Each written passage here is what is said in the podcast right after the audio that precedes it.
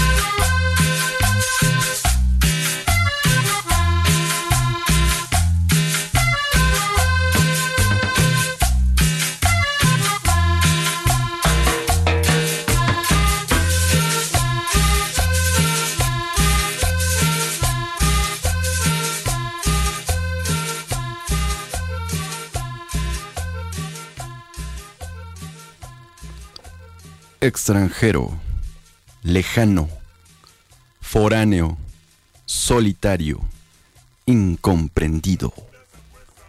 Buena tarde a todas y todos quienes nos escuchan en esta tarde del sábado 4 de diciembre de 2021. Estamos en directo desde la cabina de Radio Universidad, hablando desde los micrófonos para toda la comunidad que nos escucha desde el 91.5 de FM. Estamos de regreso aquí, una emisión más, ya casi por cerrar este año. Esta sería casi la penúltima emisión de Ataraxia, pero todavía hay temas por ahí que vamos a estar discutiendo. Nos queda por ahí un último programa también, o unos últimos dos, dependiendo de los tiempos también. Eh, pero estamos por cerrar esta, pues este periodo y vamos a tomar un receso para retomar en, enero. Y pues como cada semana, como cada sábado, estoy aquí en compañía de los masters, de los amigos, de los compitas, del máster Altamirano y del profe Jonathan Mendoza, que nos van a estar compartiendo sus reflexiones durante toda esta tarde. Así que, ¿cómo andamos? ¿Cómo están ustedes? ¿Qué dicen? Hey, ¿Qué tal? ¿Qué tal? Saludos a todas las personas quienes nos están escuchando por el 91.5 de FM o en el enlace de internet. Eh, ya estamos en su emisión sabatina en este primer sábado del mes de diciembre. Qué rápido se pasa el tiempo. Aún recuerdo esos nervios que sentía la primera vez que me invitó el maestro Oswaldo al, al programa de Ataraxia. Pero aquí estamos eh, preparando temas para todos ustedes que nos escuchan sábado con sábado. Tengan una bonita tarde y si van a salir hay mucho tráfico. Claro que sí, está, está potente el calor también. ¿Qué tal? Muy buenas tardes. Aquí su compañero Francisco, Paco, Pancho, ¿no? Como, Paquito. Paquito. ¿Qué tal? Pues muy buenas tardes a todos y todas que nos están sintonizando ahí a través de sus teléfonos, radios o incluso pues ahí en el automóvil, ¿no? Pues les saludamos otro sábado más, un sábado, sábado caluroso, un sábado que hemos preparado para ustedes, bastante, bastante peculiar. Vamos a estar ahí tocando un temita eh, bastante importante y relacionado también con el tema del sábado pasado un poquito. Entonces, pues vamos a, Vamos a estar aquí compartiendo un ratillo. Y obviamente, pues, a echar unas, unas cumbias también. Sí, justamente, porque este tema aquí vamos a salirnos un poco de lo usual que traemos un punk, rock que traemos por ahí, pero esta vez vamos a salirnos un poco por fuera de esta mismidad, porque hilando el tema anterior, pues vamos a seguir ¿no? abordando esto de lo, de lo foráneo, de lo extranjero, por ahí algunos otros referentes que vamos a traer, pero el tema central de hoy es hacer un análisis de un hito ahorita del cine mexicano. Estuvo bastante ahí movido, incluso para mí esta película fue, fue representó un trabajo en la maestría. Entonces, pues este tema de hoy, para no hacerla más larga, vamos a estar hablando de la película Ya no estoy aquí.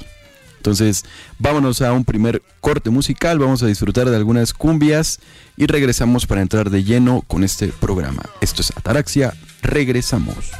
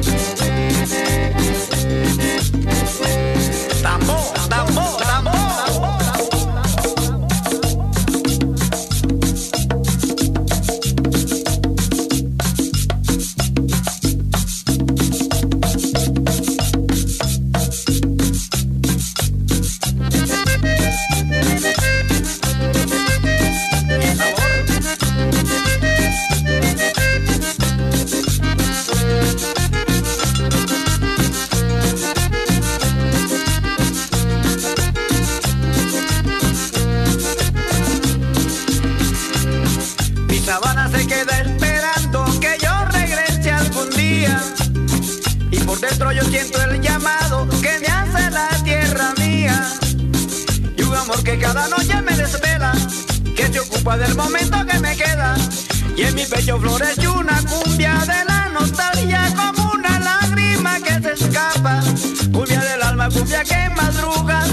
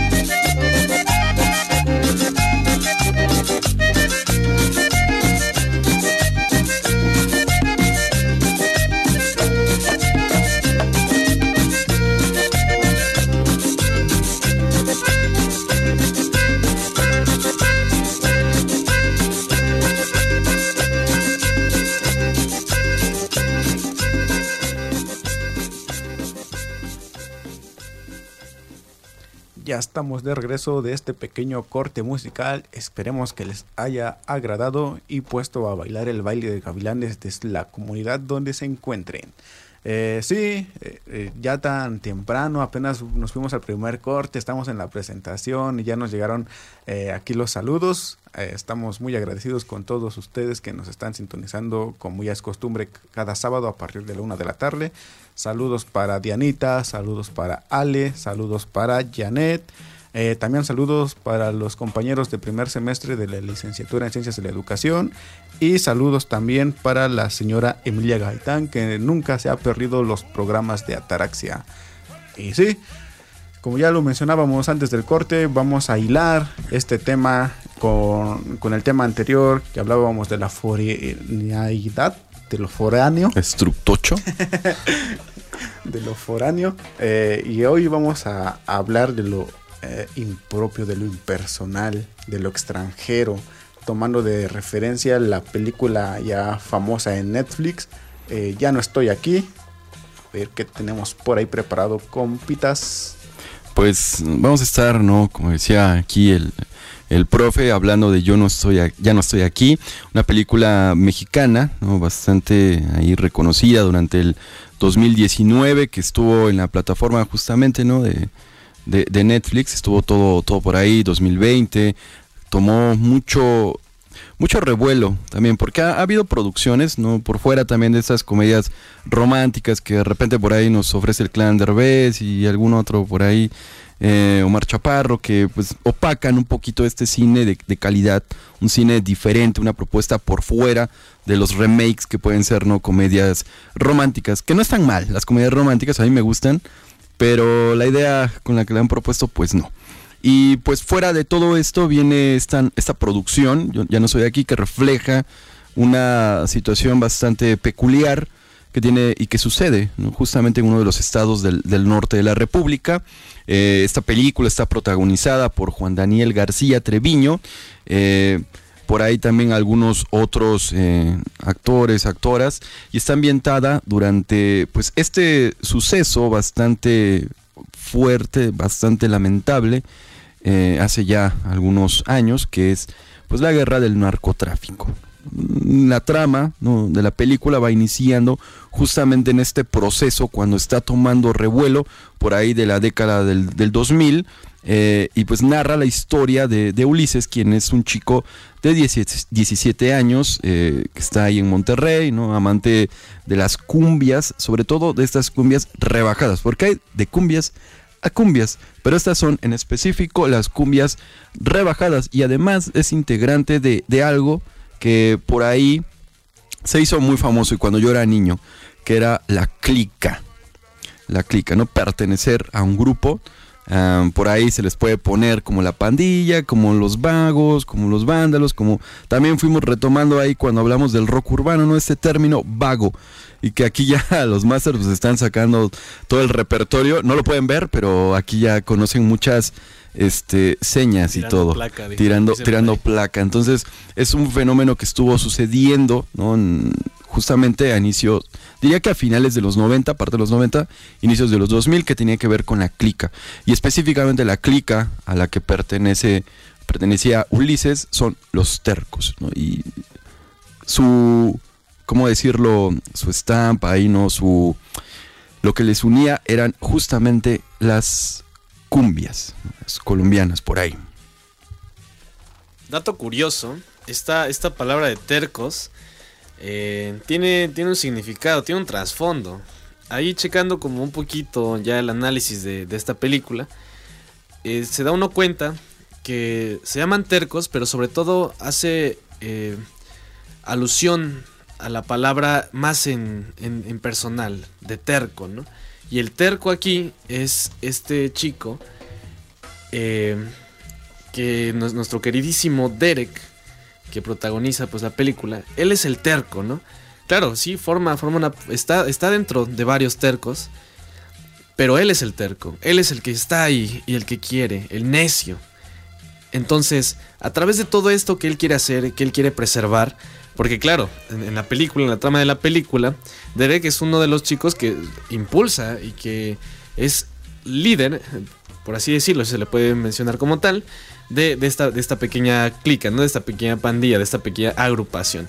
Entonces, él se refleja como el terco. Él es la figura del terco, de, de esa, esa figura de terquedad, de querer hacer siempre lo que lo necesario para alcanzar cierto objetivo, sin, sin importar lo que tenga alrededor. Entonces, esa, esa palabra ahí este, resuena mucho, resuena mucho a lo largo de la película. Y más adelante que entremos en detalles de cómo se va desarrollando la trama, pues se, hay, hay puntos muy, muy específicos, por ejemplo, en el cual él decide irse de, de Monterrey, decide escapar por ciertos conflictos en los cuales él se ve involucrado de una manera involuntaria, pues esa terquedad lo sigue, lo impulsa y lo impulsa a intentar pues sobrellevar ese, ese problema fuera de su región, fuera de su estado. Y pues esto es en Nueva York. Sí, esta palabra de terco, ¿no? ¿A quién no le han dicho, no seas terco, ya cambia? Titan, ponte suéter, hace frío, este, te vas a enfermar, no seas terco. Esta palabra, Es más profe. común aquí que se lo mencionan a los oaxaqueños, ¿no? Ah, de oaxaqueños son bien tercos.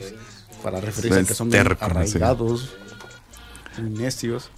Y sí, además eh, el protagonista, además de ser un terco, tenía la responsabilidad de cuidar de él, de su pandilla, y de las demás pandillas y también tenía la responsabilidad de quedar bien con los antecesores de esta pandilla y llevar por el buen camino a los sucesores de quienes estaban integrando, los nuevos niños que estaban integrando eh, esta pandilla. Y también tenía la responsabilidad de hacerse notar contra, eh, con las demás pandillas en los eventos de cumbias rebajadas. Sí, se refleja ¿no? un liderazgo, justamente como decía aquí eh, Paco, ¿no? el, el terco se personifica justamente en, en Ulises, que difícilmente lo que va a hacer es abandonar. Lo que le identifica como alguien amante de las cumbias, además aquí ¿no? con habil- habilidades bastante interesantes con el baile, porque es una manera en la que está expresando. ¿no? Y, y hay sucesos en la película donde lo ponen a prueba, donde ponen a prueba esa eh, resistencia que tiene, esa necesidad de seguir manteniendo, y yo lo voy a poner así, manteniendo ese extranjerismo, porque cuando se ve en diferentes situaciones, mantiene ese extranjerismo. Ahorita iré hablando también lo que tiene que ver con esta cuestión de lo extranjero, porque algo que estuvimos abordando en cuestiones de la también de la otredad, hilándolo con el tema anterior, eh, tiene que ver con que de alguna manera la sociedad lo que está haciendo es consumir a las personas, consume la individualidad y se ve opacada.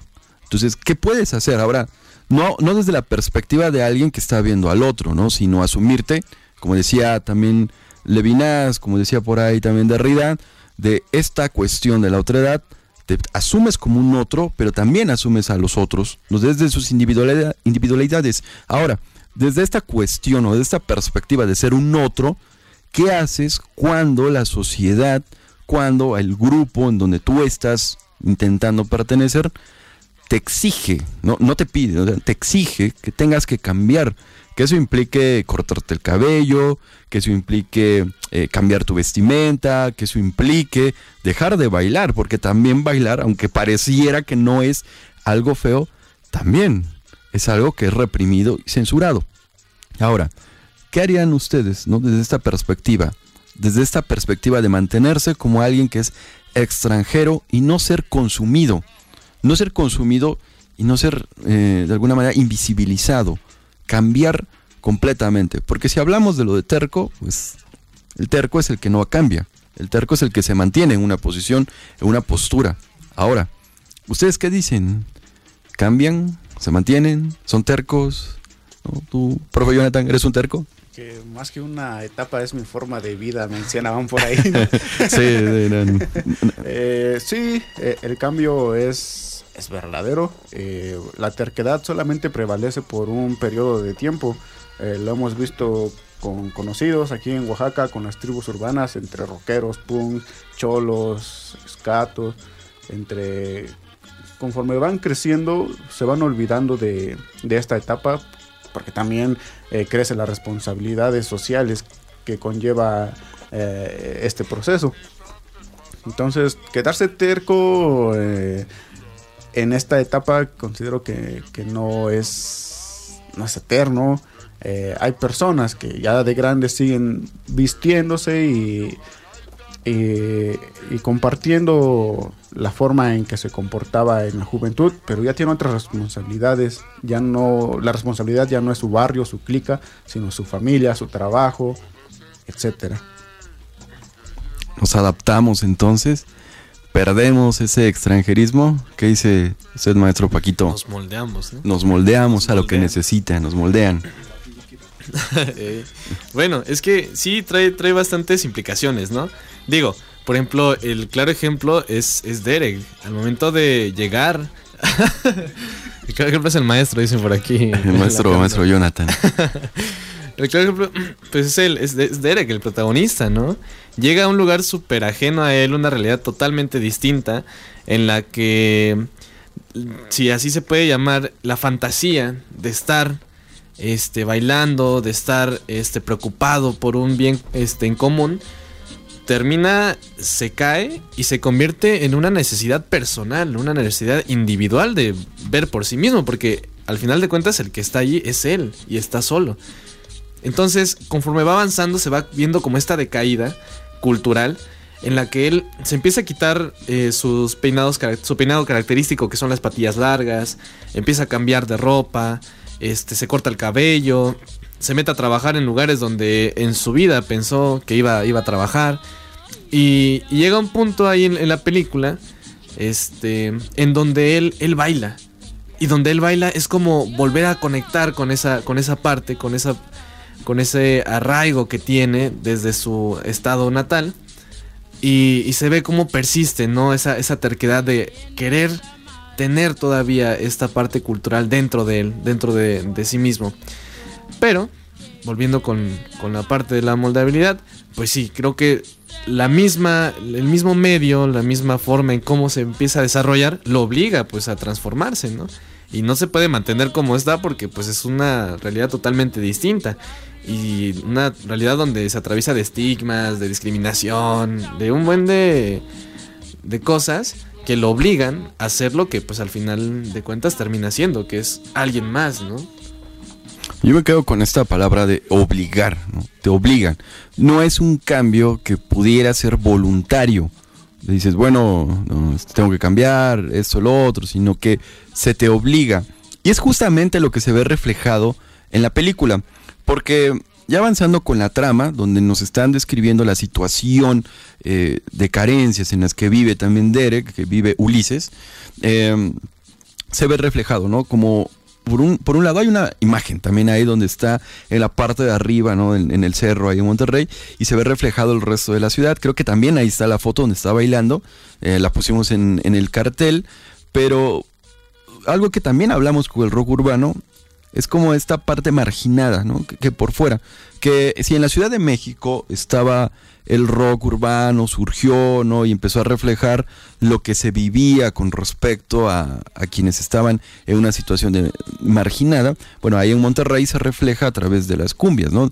De la cultura de los cholos, ¿no? Cultura que bailaba, que se expresaba de esta manera, que, que estaba por fuera de todo lo demás que se ve de repente en Instagram, las fotos, ¿no? Cuando se van a tomar ahí las fotografías en los lugares más emblemáticos, si se puede decir, de la ciudad. Bueno, ellos están por fuera de todo eso. Y entonces la primera parte de la película va narrando cómo vive. Desde bajar, ¿no? En, la, en las calles, ¿no? Hay unas escenas ahí en la, foto, en la fotografía también, ¿no? Cuando baja como en un túnel y, y va bajando tantas escaleras que dices, wow, yo... O sea, yo, este, no, no, se, se, ve tremendo, ¿no? Desde que va a comprar, va a buscar a sus amistades, que también son parte ahí de, la clica, va, va, relatando todo esto y cómo de esta manera, ¿no? La música, el baile, hasta forma un ritual para poder iniciar a otros. Porque también algo que tomaba aquí, ¿no? El maestro Jonathan, de rendir respeto a quienes ya habían pertenecido, que era una generación veterana, y empezar a iniciar a, a quienes dan la continuidad de, de, la clica. Entonces relata toda esta parte.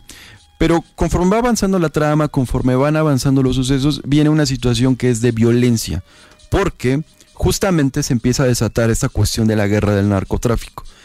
Ya no es como esta eh, convivencia, si la ponemos así, sana, de ir a buscar al tianguis, de ir a, a, a comprar la música, a buscar ¿no? las mezclas. Algo que yo también hacía en su momento cuando era más, más joven, hace unos 15 años, que aquí a los tianguis que están ¿no? en, la, en la ciudad de Oaxaca, vas y buscas con toda la, la banda aquí la música, bueno, eso también hacen en la película.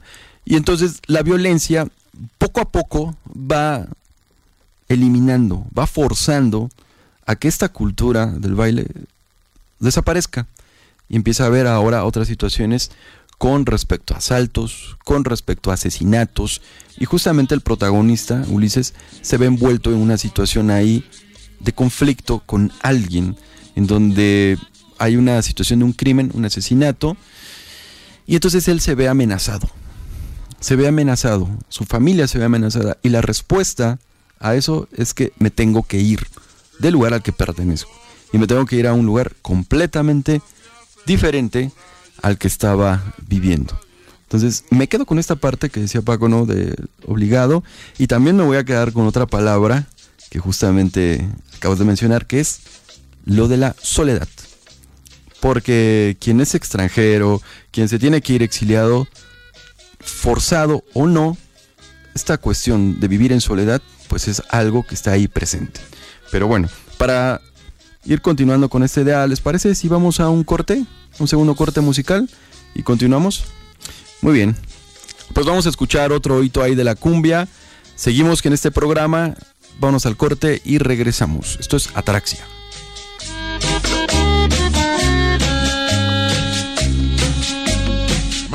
De Carmen naciste,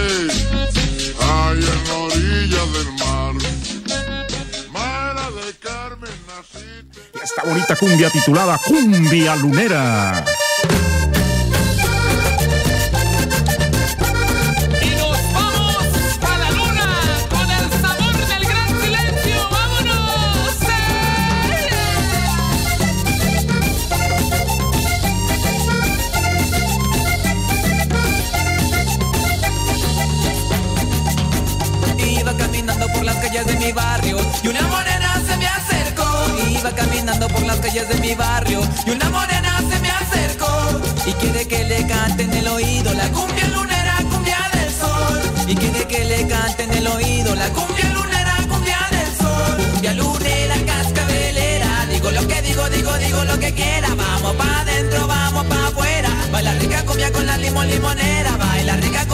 Cumbia con la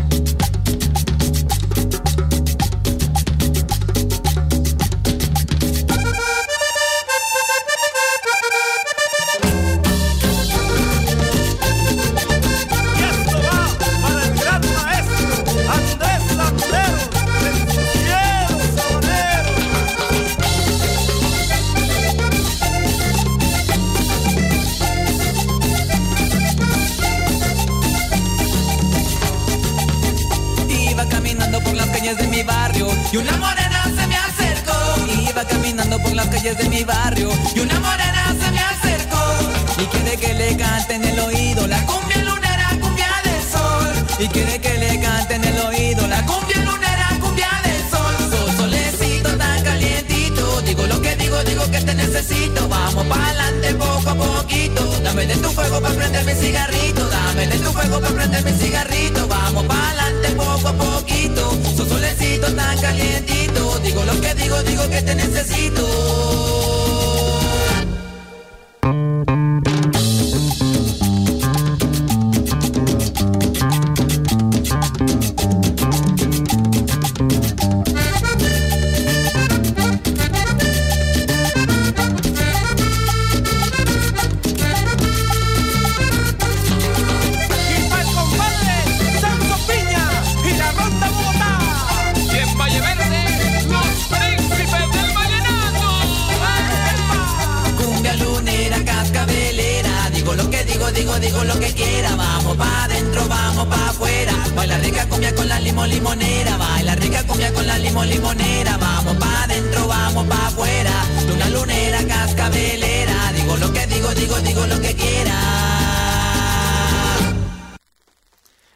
Aquí de vuelta en su programa de Ataraxia a través de el 91.5 FM Radio Universidad.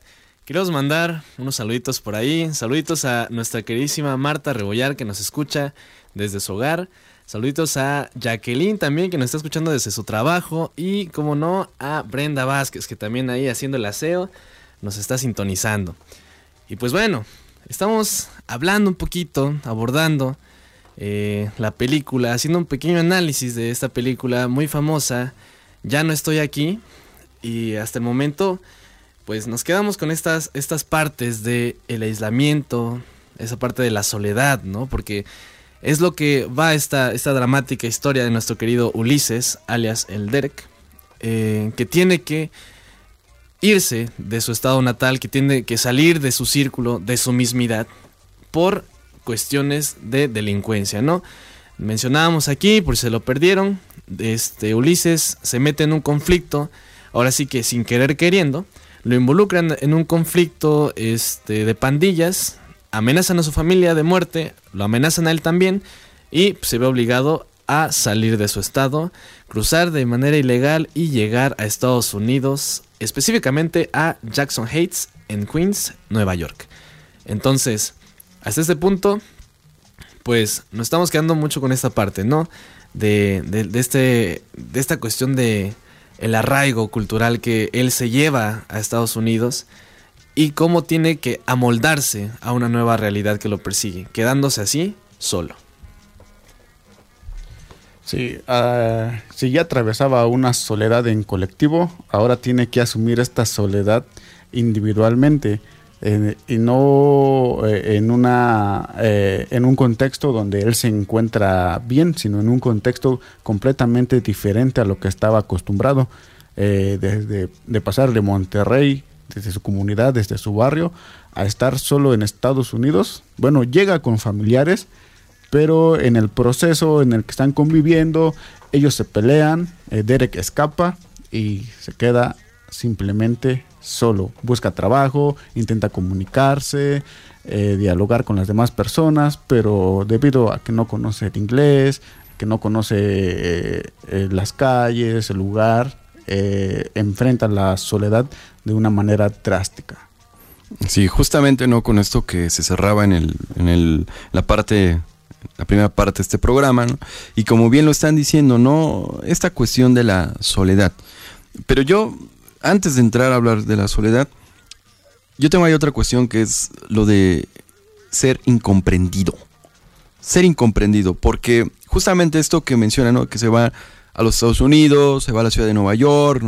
Se va a Queens, eh, se pelea, que hay una escena bastante fuerte y es como aquí platicábamos durante el corte, que es como el hito, ¿no? El que marca un antes y un después en la trama de la película y que tiene que ver con ser incomprendido. Eh, pues ya saben, ¿no? Aquí la palabra de lo incomprendido me, me gusta remitirme a la parte de la etimología y viene del pre- prefijo in, ¿no? Privativo, negación, negación y de la comprensión, ¿no? Que tiene que ver con tener ahí, ¿no? Esta, esta comprensión por ahí de algo. No, pero me voy a quedar con la parte de lo negativo, con la parte de negar, con la parte de negar algo.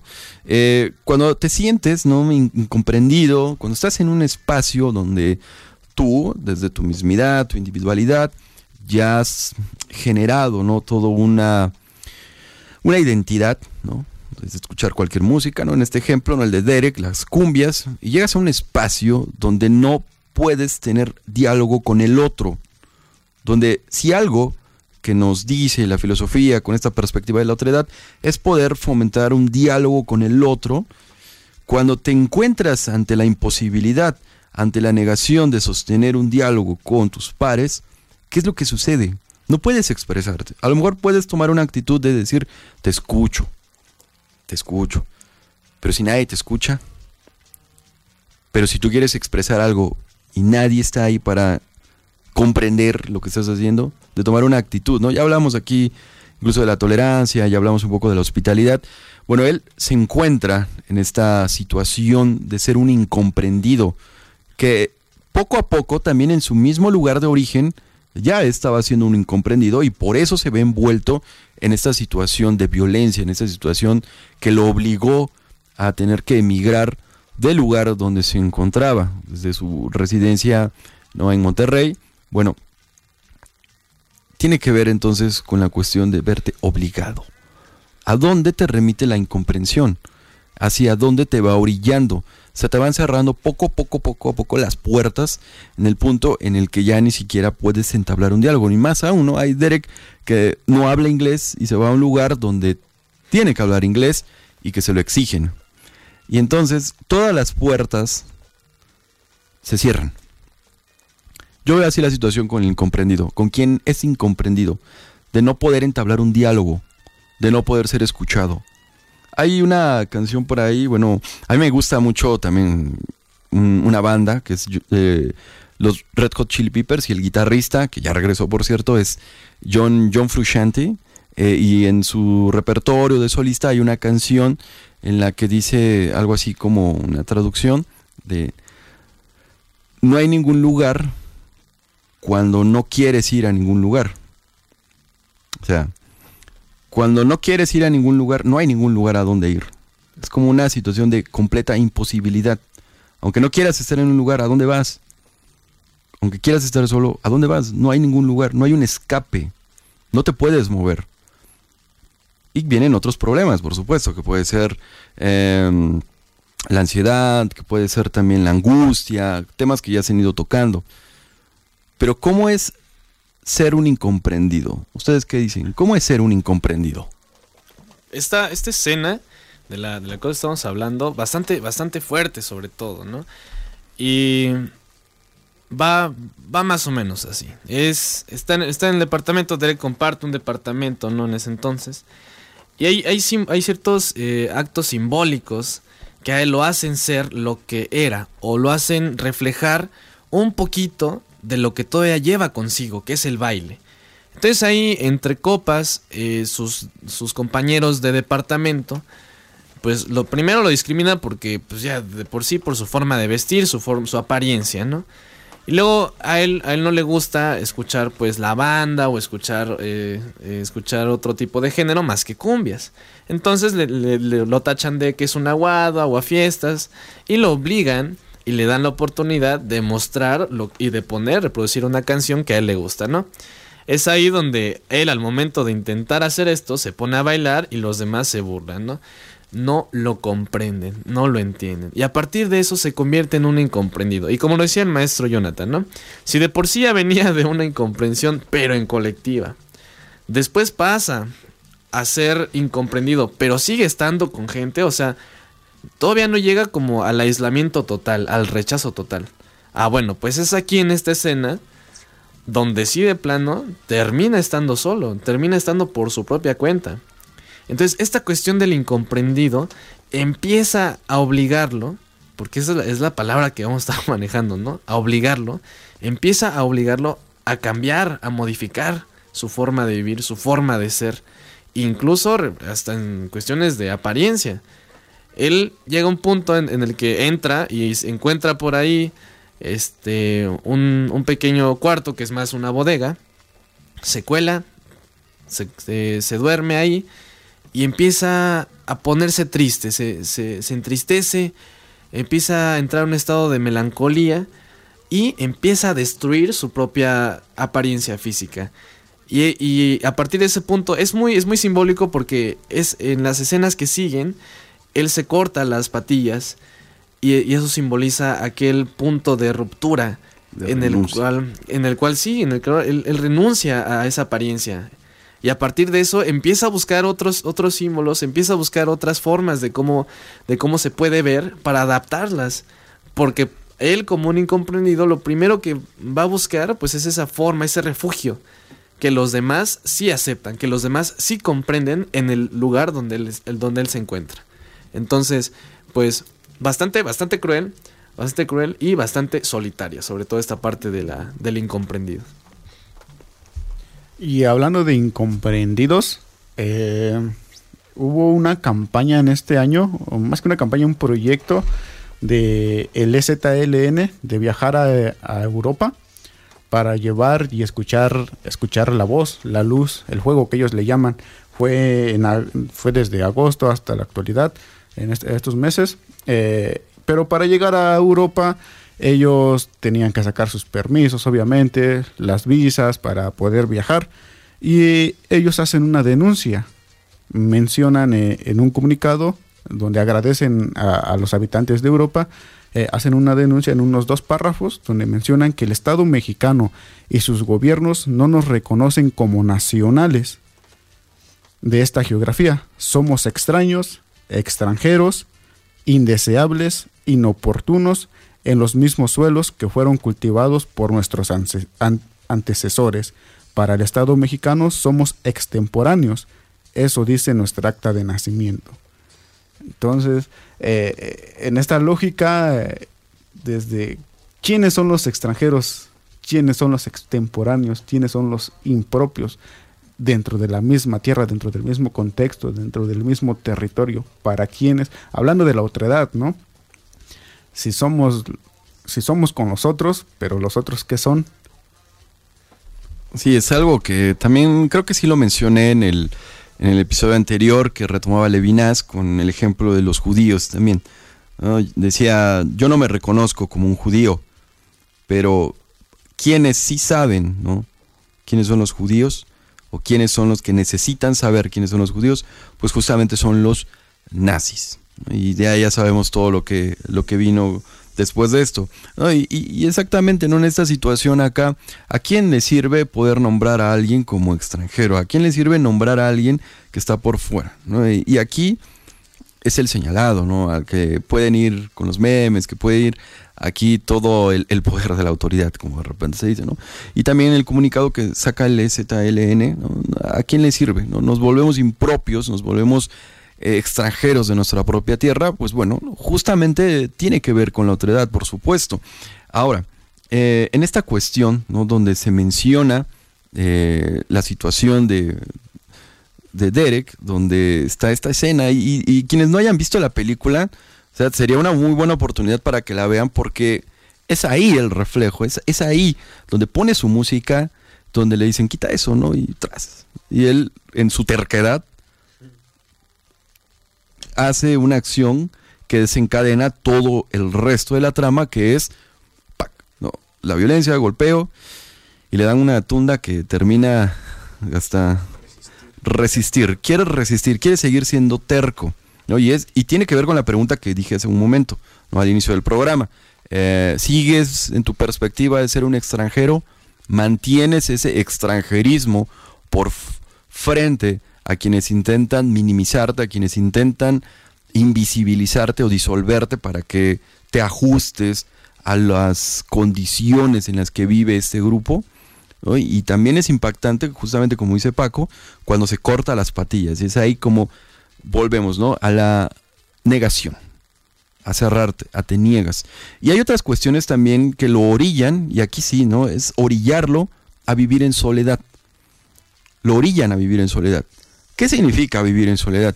Yo aquí traigo también otras eh, frases que tienen que ver con la soledad y que son pues de mi filósofo aquí de los favoritos que es Friedrich eh, no no no es, no es Coelho este no aquí este programa no no está a la altura de esas frases em, no es, es Nietzsche ¿no? y, y Nietzsche toca justamente y tiene ahí una, una frase que dice que la valía de un hombre se mide por la cantidad de soledad que le es posible soportar Grande Muñoz. Grande Muñoz. ¿no? Entonces, para mí. En Nietzsche lo que hace es dejar abierta también la posibilidad de reivindicar la vida en soledad. ¿no? Algo así como el caminante sin destino, ¿no? El solitario se rasga el corazón a sí mismo. O sea, él decide rasgarse el corazón a sí mismo porque en multitud es la muchedumbre quien lo hace. Porque cuando él va a su cuarto ahí en solitario y se siente triste, bueno, está la posibilidad de o te mantienes en esa terquedad y te rasgas tú solito tu propio corazón y te deprimes lo que quieras, o acudes al colectivo nuevamente y es el colectivo quien decide cómo debes trazar tu camino. Entonces, con esa frase que dice Nietzsche, eh, para mí es como reivindicar también la cuestión de la soledad, porque eso también tiene que ver con el retiro, tiene que ver incluso obligado porque aquí también está otra frase del maestro de, de Nietzsche, que es Arthur Schopenhauer, que dice, la soledad es el destino de todos los espíritus excelentes. Porque si hablamos de repente, si hablamos ¿no? de, de quien está por fuera y que a lo mejor puede ver cosas distintas al resto de la muchedumbre, al resto del colectivo, ¿no? al resto de eso, eres un incomprendido eres un incomprendido también, alguien que no puede encajar, que te vuelves justamente los párrafos que menciona el ZLN. Cuando tienes acceso a una mirada distinta al resto, te vuelves un incomprendido. Y es entonces tu destino la soledad. ¿Qué piensan ustedes? No. No, ¿por qué? Desde la incomprensión se puede hacer un trabajo. Eh, el caso de Derek, quien ya estaba en el proceso de soledad, se encontró con, con una chava que también tiene rasgos extranjeros en Estados Unidos, con rasgos asiáticos. Entonces, eh, quiero suponer que ella también tuvo un proceso no tan feo como Derek, pero también tuvo un proceso de adaptación en Estados Unidos y fue lo que hizo eh, comprender a, a este chavo, a Derek, eh, en su soledad. Y fue justamente eso quien lo, que lo hizo, que la hizo acompañar a Derek en su estancia por Estados Unidos. Le ayudó a conseguir trabajo, eh, ahí unas monedas, comida y y un lugar eh, cómodamente donde podía hacer sus, sus actividades como dormir y nada más. Nada más, pero niega eso también, ¿eh?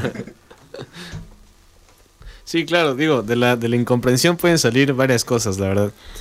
Y parte de esto, pues es esa resistencia y sobre todo resiliencia, ¿no? En colectivo que se puede dar de personas que son incomprendidas, ¿no? Y se ve, se ve en la película, pues ya como lo menciona el maestro, ¿no?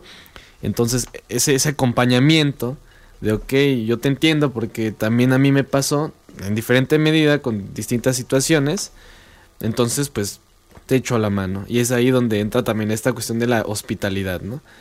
De ser, ser hospitalario con el otro. Pero pues aquí ya vendría la pregunta, ¿no? De... ¿Eres hospitalario con el otro para moldearlo a como, a como quieres verlo o como Ajá. quieres percibirlo desde tu misma edad? O, o lo estás integrando a algo, ¿no? Entonces... tema discutido también ahí con, con la otredad, porque eh, la hospitalidad tampoco resuelve la cuestión de la, de la otredad. Yo diría que tampoco lo conoce. Y, y creo, y ocupo la palabra creo, porque cuando lo recibe esta chica ahí en su casa, ¿no? Le empieza a dar cositas. Ella de alguna forma intenta, yo siento que hay una intención también de utilidad con él. Porque se comienza a adaptar, lo necesita para algo en específico. Y a lo mejor aquí ya, ya, ya se.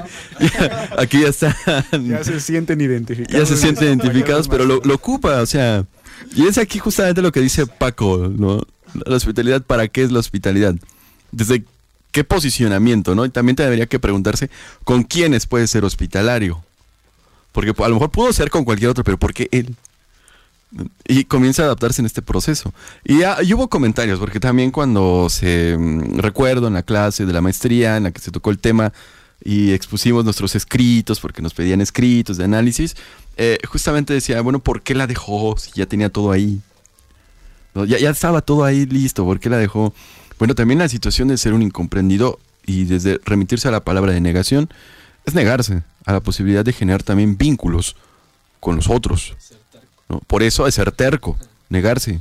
Porque quizá y tendríamos que preguntarle, ¿no? Al guionista, oye, este, ¿cuál era la intención de ella, ¿no? ¿Por qué acercarse? Pero al final de cuentas, lo que hace Derek, pues es cortar el vínculo con ella, ¿no? Y el Gosling y todo. Este, se va, a su, regresa a, a- a Monterrey y se encuentra fuera de lugar, completamente. Fuera de lugar, ya no es el lugar donde él había vivido. O sea, no hay lugar, no hay escape. Se ve consumido en todos lados. Ni es Nueva York, ni tampoco es Monterrey. ¿A dónde vas?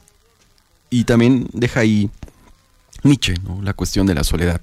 Porque o vives en soledad en el colectivo o decides a irte en un camino completamente solitario, que sería el exilio.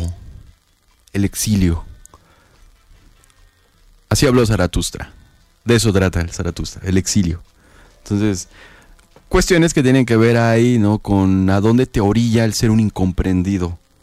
Si no hay, y, y creo que al final el mensaje que a mí me queda es justamente, ¿no? El de la imposibilidad. Porque ya no hay lugar a dónde ir. Ustedes, ¿qué mensaje les queda a la película? Véanla. véanla, sí, claro, véanla. Es una interpretación, ¿no? Sí, bueno, eh, el análisis que yo puedo hacer va más allá de...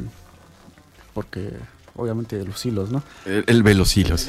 ve los hilos. No, bueno, la primera vez que, que vi esta, este cortometraje, esta película, lo relacioné directamente con los estados de- del sur, Veracruz, Oaxaca, Guerrero. Entre- hay algo que no mencionamos, que es la lucha contra el narcotráfico y la relación directa entre las pandillas. Eh, también eh, recordamos que fue un aniversario luctuoso. Eh, 2 de del- diciembre. del asesinato de Lucio Cabañas y el máster guerrerense de Ayotzinapa. Eh, sí, eh, este análisis no- que también hace falta sobre la participación directa de las pandillas con el, con el crimen organizado y en las resistencias del territorio de los estados del sur. Sí, claro. Y digo, eh, todo esto que mencionaba aquí el, maestro Osvaldo se resume pues en el título de la película, ¿no? De Ya no estoy aquí. Y es que pues se ve, se, se cortan todas esas redes, todos esos nexos que lo conectaban con lo que él era antes de irse, con lo que él era cuando estaba ahí. Y pues cuando vuelve ya no, ya no es, ya no es lo que era. Entonces, pues se crea esta cuestión de, de soledad. Él es el único que persiste, que sigue, porque de hecho la mayoría de los integrantes de esta pandilla ya o ya no están o este pues fueron asesinados, ¿no? Víctimas de, de la violencia del, nar- del narcotráfico. Entonces, claro que sí, bueno, hacer la invitación, sobre todo porque estas son interpretaciones que hacemos de manera personal, pero pues les invitamos a verla. No sé si sigue en Netflix todavía, supongo que sí, no sé si tengan el dato por ahí, Mm, Creo que, creo que ya no. Pero pues está en Cueva. Está, este no, no vamos a dar aquí sitios, pero también la pueden apreciar, ¿no? En film latino. Ah, También hay, hay muy buenas películas, muy buenos documentales. Y, y bueno, antes de ir cerrando ¿no? en este programa, eh, pues recordar, ¿no? Le decía en otros programas también que las fechas se nos ajustan y voy a retomar, ¿no? Esta cuestión que, que mencionabas, ¿no? Hace pues unos días, ¿no? El 2 de diciembre, pues también fue el de alguien que fue incomprendido, de alguien, un movimiento que vino también a, exiliarse de este colectivo donde no había cabida para este pensar y justamente pues es Lucio, Lucio Cabañas, un, un ejemplo también ahí que no es mencionado en los libros de texto, que no es mencionado en la historia, eh, pero que la lucha pues tiene que ser reconocida también. Entonces, aprovechando antes de que se nos acabe aquí el, tiempo eh, y respondiendo, creo que no está en, Netflix, ya, ya no está la película, habría que revisarla, creo que está en Film Latino. eh, y si no, pues por ahí debe haber algunos otros sitios donde puedan ir a, revisar ¿no? y buscarla. Eh, y, otra película que también para mí es como bastante interesante de poder analizar es La Jaula de Oro. Si la hayan visto, no. Pájaros de verano, por ahí. Hay temas también para ir analizando. Ahí podremos ir trayendo algunos otros eh, episodios con análisis de estas películas. Eh, pero les recomendaría también ¿no? del fenómeno migratorio. Eh, justamente ahorita cuando está muy latente la cuestión de las caravanas migrantes, de quienes están atravesando el país, yo recomendaría la película La Jaula, La Jaula de Oro. Sobre todo no el tránsito que hacen en las vías del tren, en la parte del istmo de Tehuantepec, tener una perspectiva totalmente distinta. Entonces, por ahí sería una recomendación también. Y antes de que se acabe el, tiempo, hacer nuevamente la invitación para que quienes nos escuchan, si son docentes, este, profesoras, profesoras eh, de la UAPJO sobre todo, de algún otro, eh, de otra institución educativa, pues todavía está abierta la convocatoria para poderse inscribir al quinto Congreso Internacional que está organizando el Instituto de Ciencias de la Educación. Estamos a días de iniciar, estamos ya en esta semana, pero todavía hay oportunidad para que se puedan inscribir, puedan participar, puedan escuchar las conferencias, participar en los talleres eh, que va a estar ofreciendo el instituto y conocer también una perspectiva eh, pues más actualizada con respecto al estudio del fenómeno educativo. Entonces les invito a que puedan revisar eh, las páginas también, redes sociales del Instituto de Ciencias de la Educación, en Facebook, en Twitter, en Instagram, eh, también el sitio web que Congreso este, dice WAPJO, lo pueden poner ahí en el navegador de su preferencia y puedan consultar las bases para participar, ¿no? Y recordarles que hay descuento para compañeras y compañeros docentes de la WAPJO. Claro que sí, pues les dejamos esta abierta invitación para que se inscriban y participen en este gran quinto congreso. Nos vamos a estar viendo por ahí, nos vamos a estar pudiendo saludar, aunque sea de manera virtual. Y pues antes de despedirnos, pues pedirles sus opiniones a través de nuestras redes sociales, arroba ataraxia.rado en Twitter, Facebook e Instagram. Y nos interesaría que nos dejaran una opinión si les gusta este tipo de, de- de dinámicas, como analizar o retomar una película desde una perspectiva filosófica, que nos manden un mensajito ahí por WhatsApp a los contactos que, que nos tienen agregados. Y pues nada, manifiesten, manifiéstense. Si es que, si es que les gusta, llevamos un par ya. Y pues si les, si les gusta, pues podemos traer más, ¿no? Y Sugerencias también, ¿no? ¿Cuáles? sugerencias también. Eh, sí, también sigan las redes sociales de Radio Universidad de Oaxaca. Eh, Pueden comunicarse con nosotros en nuestras redes sociales personales de Ataraxia y nos escuchamos en la próxima emisión. Hasta luego. Los caminos de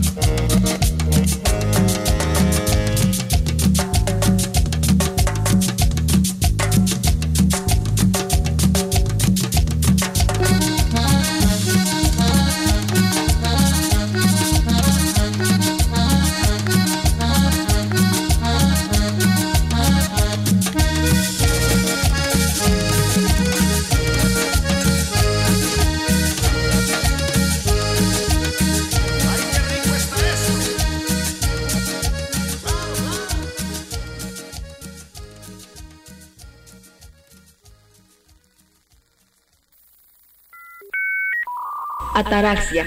Cultura. Filosofía. Cultura. Cargando.